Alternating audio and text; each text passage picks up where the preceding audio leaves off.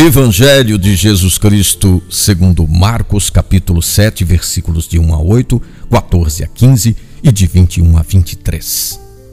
Os fariseus e alguns escribas, vindos de Jerusalém, ajuntaram-se em torno de Jesus.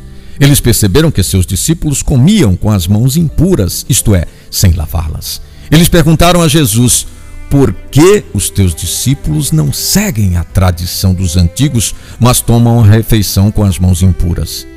Ele disse: O profeta Isaías profetizou a vosso respeito. Este povo me honra com os lábios, mas o seu coração está longe de mim. É de dentro do coração que saem as más intenções, imoralidade, roubos, homicídios, adultérios, ambições, perversidades, fraude, devassidão, inveja, calúnia, orgulho e insensatez. O evangelista Marcos está falando de uma comunidade cristã onde a presença de não-judeus era significativa.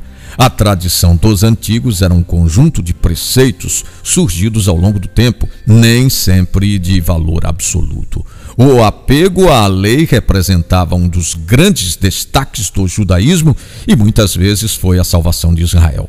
Mesmo assim, essa ótica podia levar graves perigos.